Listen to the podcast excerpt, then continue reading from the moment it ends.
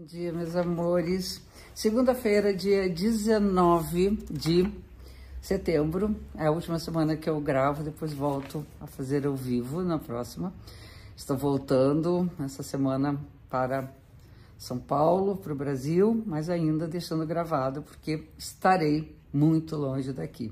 Estarei no futuro, 12 horas à frente de vocês. Bom, então começando a semana com alguns eventos importantes, Sol entrando no signo de Libra, bem-vindo aos aniversariantes, feliz ano novo, os aniversariantes que fazem primeiro aniversário ainda em Virgem, né, os virginianos, e depois os librianos dessa semana.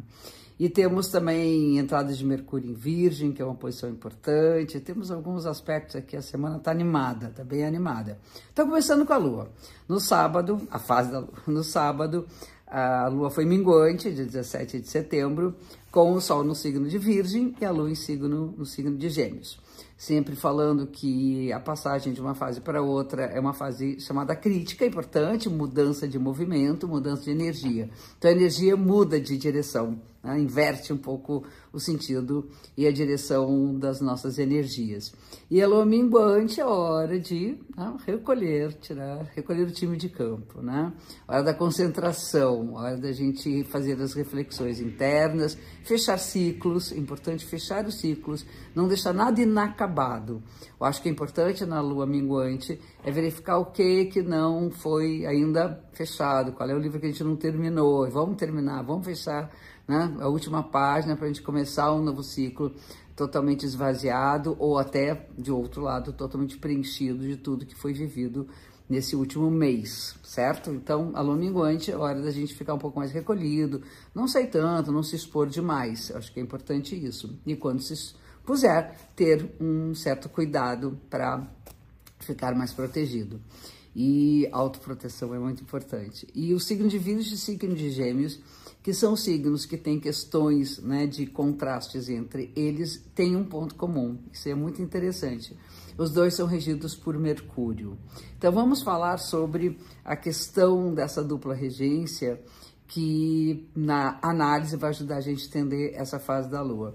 Quando o Mercúrio está associado a Gêmeos, que é o caso da Lua hoje, ele fala da linguagem, né, da gente dar nome aos bois, a gente conseguir colocar é, vamos dizer, comunicar alguma coisa que faz com que o outro esteja seja esclarecido da questão. Né? Então, tem a ver com, com as, as informações, com as notícias, com as leituras, com o ensino, com o aprendizado, com o movimento mental, com a nossa cabeça, com os pensamentos que surgem.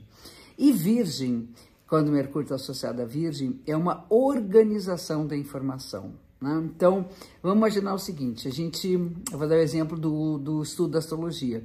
A gente tem acesso a inúmeras informações. Né? Então, tem um vídeo aqui, tem um vídeo ali, tem um, um livro aqui, tem um livro a colar. E nós temos então uma espécie de coxa de retalhos, né? um bando de informações soltas. Quando você tem um método, né? quando você estuda através de um método e organiza o conhecimento, fica muito mais fácil, muito mais simples de aprender.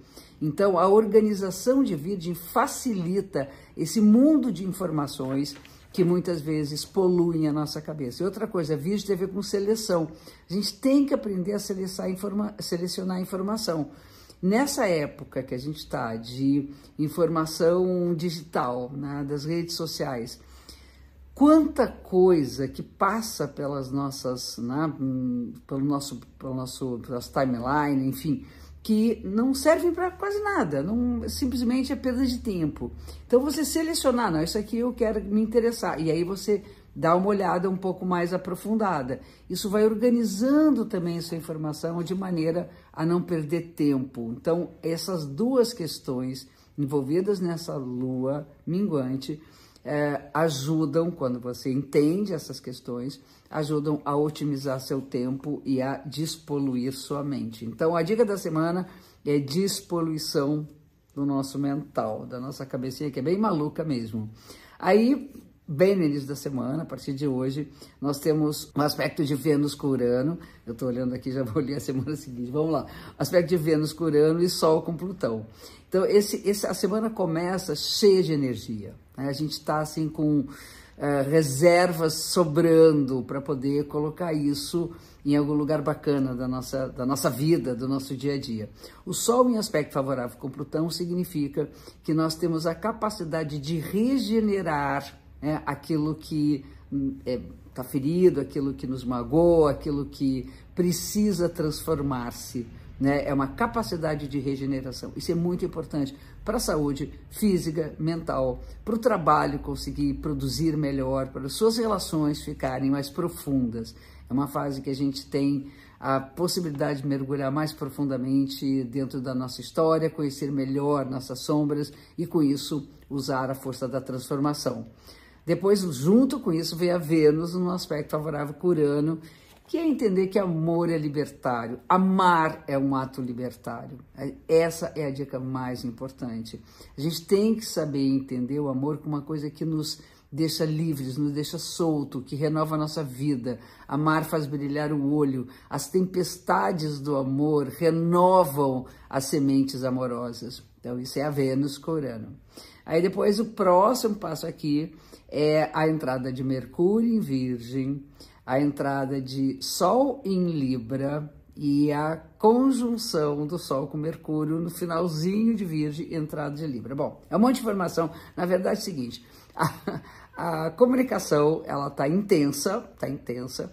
É importante a gente não queimar muito neurônio, né? entender que é preciso selecionar, como eu falei na semana passada, selecionar bem o que você quer é, estudar, que você quer discutir, que você quer aprender, que você quer, inclusive, né, absorver enquanto informação. A entrada do Sol na Libra significa investir na, no equilíbrio, na diplomacia, na paz, no respeito às relações, no respeito ao outro. É o momento que a gente entende que junto com alguém a gente é mais forte, que as, as relações, boas relações, são aquelas que aumentam a nossa potência de ser no mundo. Então a gente saber escolher as relações que a gente quer ter perto da gente. É, o, o, Edu falava uma coisa muito interessante, que não adianta a gente querer se relacionar e não ter algum nível de dependência do outro, isso não existe, mas que a arte de se relacionar bem é saber escolher de quem você quer depender, fica bem mais fácil você negociar.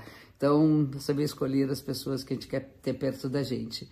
E mais para o final da semana, aí a gente tem um aspecto tenso de Vênus com Netuno. Eu acho importante entender que os afetos estão muito em pauta nesse momento, né? E eu acho que é um momento bem libertário para a gente entender o amor como uma força transformadora. Por outro lado, existe uma expectativa muito grande em relação às nossas relações, em relação a quem nós amamos, a, em, a relação ao futuro de nossas relações. Isso é muito frustrante, porque a realidade é o amor dá trabalho. Ele é libertário, ele dá trabalho.